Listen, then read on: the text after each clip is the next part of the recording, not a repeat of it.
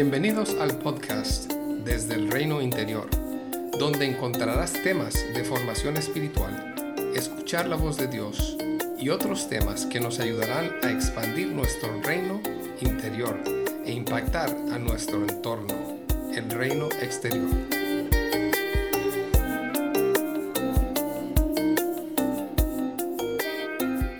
En estas semanas he estado dando un entrenamiento de sanidad interior Así que voy a aprovechar lo que estoy impartiendo a un excelente grupo de personas para grabar algunos conceptos de sanidad y poner alguna práctica, ya sea que quieras usarla para ti o para aprender para otras personas a las que acompañas. Hay muchas maneras de sanar, así que lo que propongo aquí no es la única forma.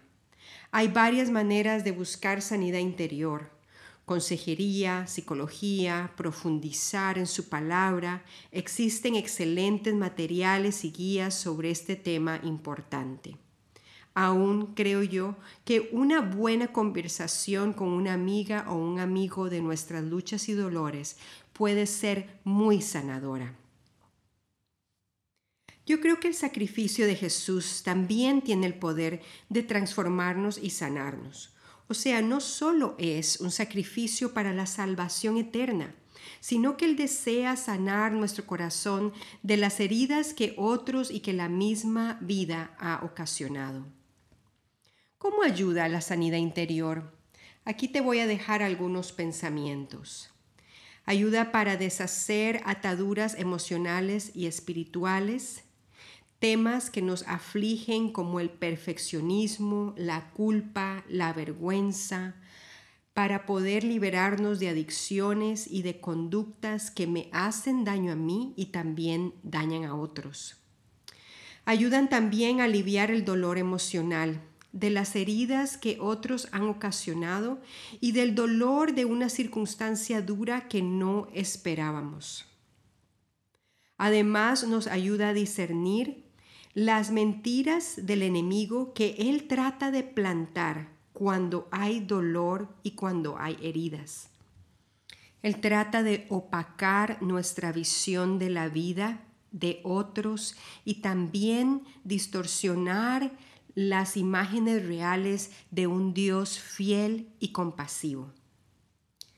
La sanidad interior también nos ayuda a lidiar y a seguir la pista tanto a reacciones exageradas con otros o con ciertas circunstancias o al contrario, con la desconexión del corazón.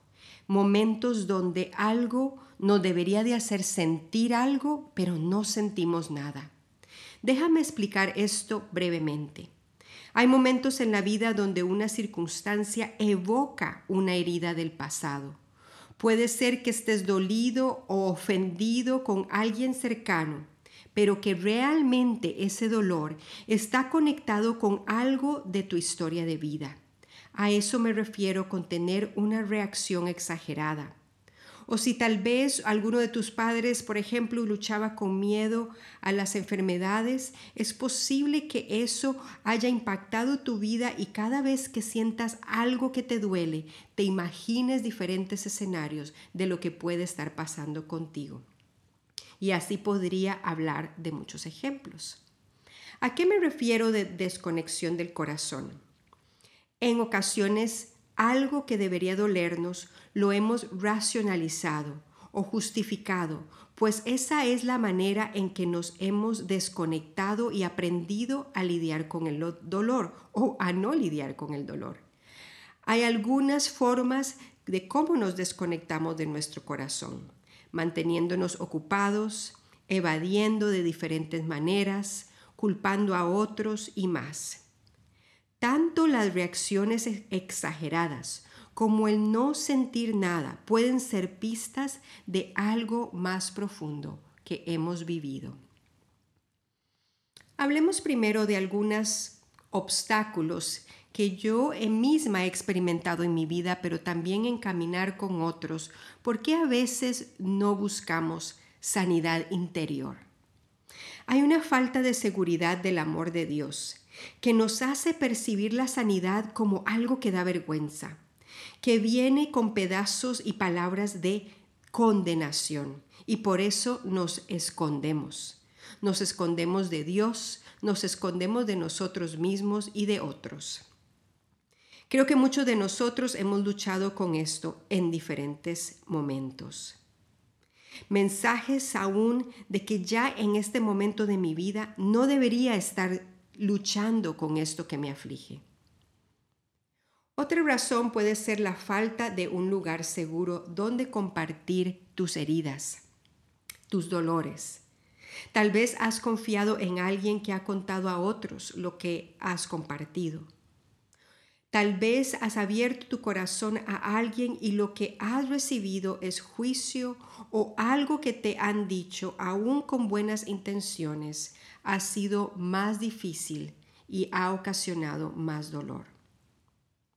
Otra razón es que muchos procesos de sanidad interna a veces son difíciles y por eso abandonamos o evadimos el proceso. Pero quiero decirte que estos procesos valen la pena. También algo que obstaculiza puede ser las formas de pensar, ideas de crianza. Esto es muy privado, esto es solo para los de la casa o soy una nueva criatura en Dios y no tengo nada que sanar. Nadie me va a entender. Lo que me ha pasado a mí no le ha pasado a nadie. El tiempo lo sana todo. Y bueno, quiero decir que el tiempo ayuda, pero no necesariamente nos sana. Quiero compartir contigo algunos valores de gracia, de humildad y de preparación que será importante tener en cuenta si tú estás acompañando a alguien en su proceso de sanidad. Muy importante estar consciente de nuestras propias inclinaciones. Si eres muy pastoral, a veces tenemos la tendencia de pensar que somos nosotros los que arreglamos a las personas. Es importante estar centrados en Jesús aún en medio de nuestras debilidades revisar las percepciones que tengo de la persona, cuidar de nuestras motivaciones escondidas. Hay una motivación muy buena de querer ayudar, pero a veces también hay motivaciones internas de las que tenemos que estar conscientes. Y si mi historia se parece mucho a la de la persona que estoy apoyando o que estoy ayudando, es importante reconocer esto para poder caminar con dependencia del Espíritu Santo, porque lo mismo que me funcionó a mí no será lo que le funcionará a la otra persona. Nuestra postura debe ser una postura de amor, porque Dios se acerca para sanar y transformar nuestros corazones con la única motivación de amor. Revisar también nuestros esquemas doctrinales. En algunos de mis retiros y encuentros de sanidad yo uso la imaginación y algunas memorias también para encontrarnos con Jesús. Algunas personas temen a esto y en el próximo podcast hablaré un poco más sobre discernir con la persona lo que recibimos. Por último, quiero decirte que es tan importante empoderar a la persona, no crear dependencia, apuntarlas a Jesús como el que hace ese trabajo de sanidad mientras caminamos intencionalmente con alguien. Hablemos de dos puertas claves para la sanidad interior. Son conceptos muy básicos, pero a veces encuentro en estos conceptos también confusión. Y voy a hablar especialmente del perdón y al final mencionaré algunas cosas del arrepentimiento. ¿Qué es el perdón? ¿Y qué no es el perdón? Iniciaremos con el primero. ¿Qué es el perdón? El perdón es decidir caminar hacia la libertad y la sanidad en lugar de caminar hacia el resentimiento, la amargura y el aislamiento. El perdón es un acto de gracia. Nosotros recibimos perdón por gracia y ese es un perdón inmerecido. Y damos perdón por gracia también. Efesios 4:32 nos dice, más bien, sean bondadosos y compasivos unos con otros y perdónense mutuamente, así como Dios los perdonó a ustedes en Cristo. El perdón algunas veces es un proceso, nos lleva tiempo y dependiendo de la magnitud de la herida y de nuestro pasado, a veces nos cuesta un poco más otorgar ese perdón. Pero el perdón será siempre el camino para la vida. Mateo 6:12 en el Padre nuestro nos dice, y perdona nuestras deudas, como también nosotros hemos perdonado a nuestros deudores. La verdad que cuando alguien nos hace daño, la persona nos debe algo, pero como dice este pasaje, dejamos ir la deuda, la perdonamos. Eso nos libera de cargar con la otra persona y nos mantiene más ligeros en el alma. También el perdón nos ayuda a que esa herida no se convierta en la definición de nuestra vida. No olvidaremos lo que ha ocurrido, pero perdonar nos ayuda a integrar lo que ha pasado a nuestras vidas y a nuestra historia. Y en lugar de que se convierta en ese punto que define nuestras decisiones y acciones y visión de vida, se convierte en un lugar de redención y donde hemos crecido y hemos podido aumentar nuestra fe y nuestra comunión con otros. El perdonar y pedir perdón son cosas esenciales para los que seguimos a Jesús y también perdonar y arrepentirnos cierran las puertas para los engaños y las maquinaciones del enemigo. Pero ¿qué no es el perdón? Y aquí es donde a veces encuentro más confusión. El perdón no significa que no hago responsable a la persona de lo que hizo. El perdón no significa que justifico la falta o la minimizo. El perdón no comunica a la otra persona que la ofensa es aceptable. Y a veces cuando encuentro mujeres que han sido abusadas de una u otra manera, esto es muy importante recordar. No estamos otorgando perdón y diciendo que lo que pasó está bien.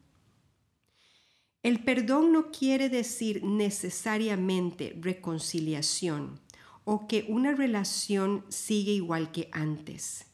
Hay relaciones en las que necesitamos crear espacio por lo compleja que se convierte. Y aún en ciertas circunstancias de abuso pueden volverse destructivas. Así que a veces perdonamos, pero la relación debe redefinirse radicalmente. El perdón también en algunos casos no significa volver a confiar 100% inmediatamente. Pero también el perdón tiene otra cara. El perdón nos puede llevar a una relación más profunda con la persona y también nos puede llevar a tener más confianza y más intimidad el uno con el otro y a vernos con más compasión y de maneras más reales aceptando la humanidad quebrantada del otro y aceptando mi propia humanidad con mis fallos. Abrimos la puerta del perdón aún en momentos cuando la persona no ha reconocido su falta. En otras palabras, a veces se nos invita a perdonar a personas que no son conscientes de lo que han hecho o de eso que nos duele de ellas. Es más sencillo perdonar cuando la persona se muestra arrepentida y nos pide perdón. Pero en ocasiones la persona no va a poder reconocerlo y aún así abrir la puerta del perdón y entrar por ella traerá sanidad interna.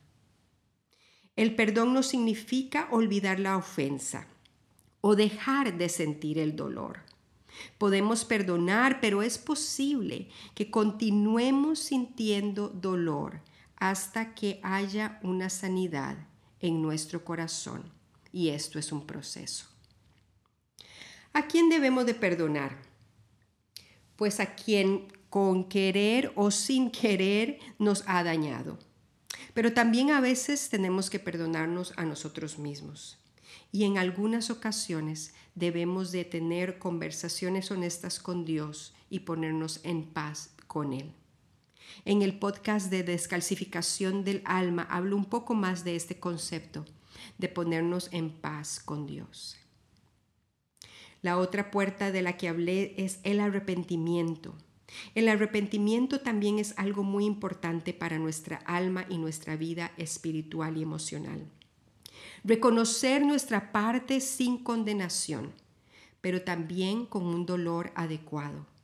Recordar que cuando nos arrepentimos, Él es fiel y justo para perdonarnos y limpiarnos. Si caminamos con otros, será importante recordar a esta persona que Dios decide no acordarse de nuestros pecados y dice enterrarlos en el fondo del mar. Esta verdad siempre me trae mucha consolación, esperanza y ánimo para seguir adelante en medio de mis imperfecciones, humanidad, pecado y demás. Este verso me gusta mucho que habla de un arrepentimiento que lleva a la vida. Segunda de Corintios 7:10 dice así: Pues la clase de tristeza que Dios desea que suframos nos aleja del pecado y trae como resultado salvación. No hay que lamentarse por esta clase de tristeza, pero la tristeza del mundo, a la cual le falta arrepentimiento, resulta en muerte espiritual. El perdón y el arrepentimiento son puertas para la sanidad interior, para poder seguir caminando en la vida con esperanza, abrazar nuestro crecimiento y nuestra transformación. Hasta aquí lo voy a dejar hoy. Este mes de febrero pondré un retiro que puede servirte como guía para pasar tiempo con Jesús con estos temas de sanidad y la puerta del perdón y el arrepentimiento.